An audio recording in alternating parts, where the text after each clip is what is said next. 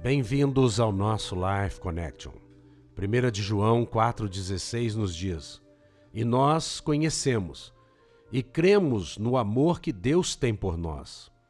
Deus é amor, e aquele que permanece no amor, permanece em Deus e Deus nele. Esse versículo resume exatamente quem é Deus e qual é o sentimento que Deus tem por nós, como Deus nos vê. Nós conhecemos a Deus por causa do seu amor. Jesus trouxe a este mundo a expressão exata de Deus. Antes de Jesus, a gente poderia ter uma ideia equivocada de Deus. Nós poderíamos atribuir a Deus algo que de fato não faz parte da sua natureza.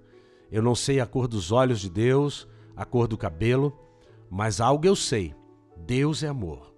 Eu sei que Deus nos ama e que Ele tem amor por nós.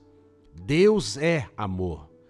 E aquele que permanece no amor permanece em Deus.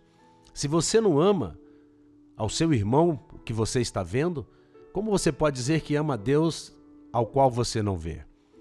Nós só podemos amar a Deus manifestando esse amor ao nosso próximo. O único mandamento depois da cruz é que nos amemos uns aos outros, assim como ele nos amou. Pare de filosofar, pare de pregar religião, pare de teologizar, pare de inventar, pare de falar isso e aquilo Pare de criar contendas. Viva o único mandamento que é cabível depois da cruz. Viva pelo amor, viva pela graça, viva pelo, pelo favor de Deus. Nada é por você, tudo é por Cristo e para a glória dele. E o que a Bíblia nos revela é que Deus é amor e que ele nos ama, que ele é um Deus bom, ele é um bom Deus e que ele cuida de nós. E que ele nos deu o seu filho Jesus por causa desse grande amor.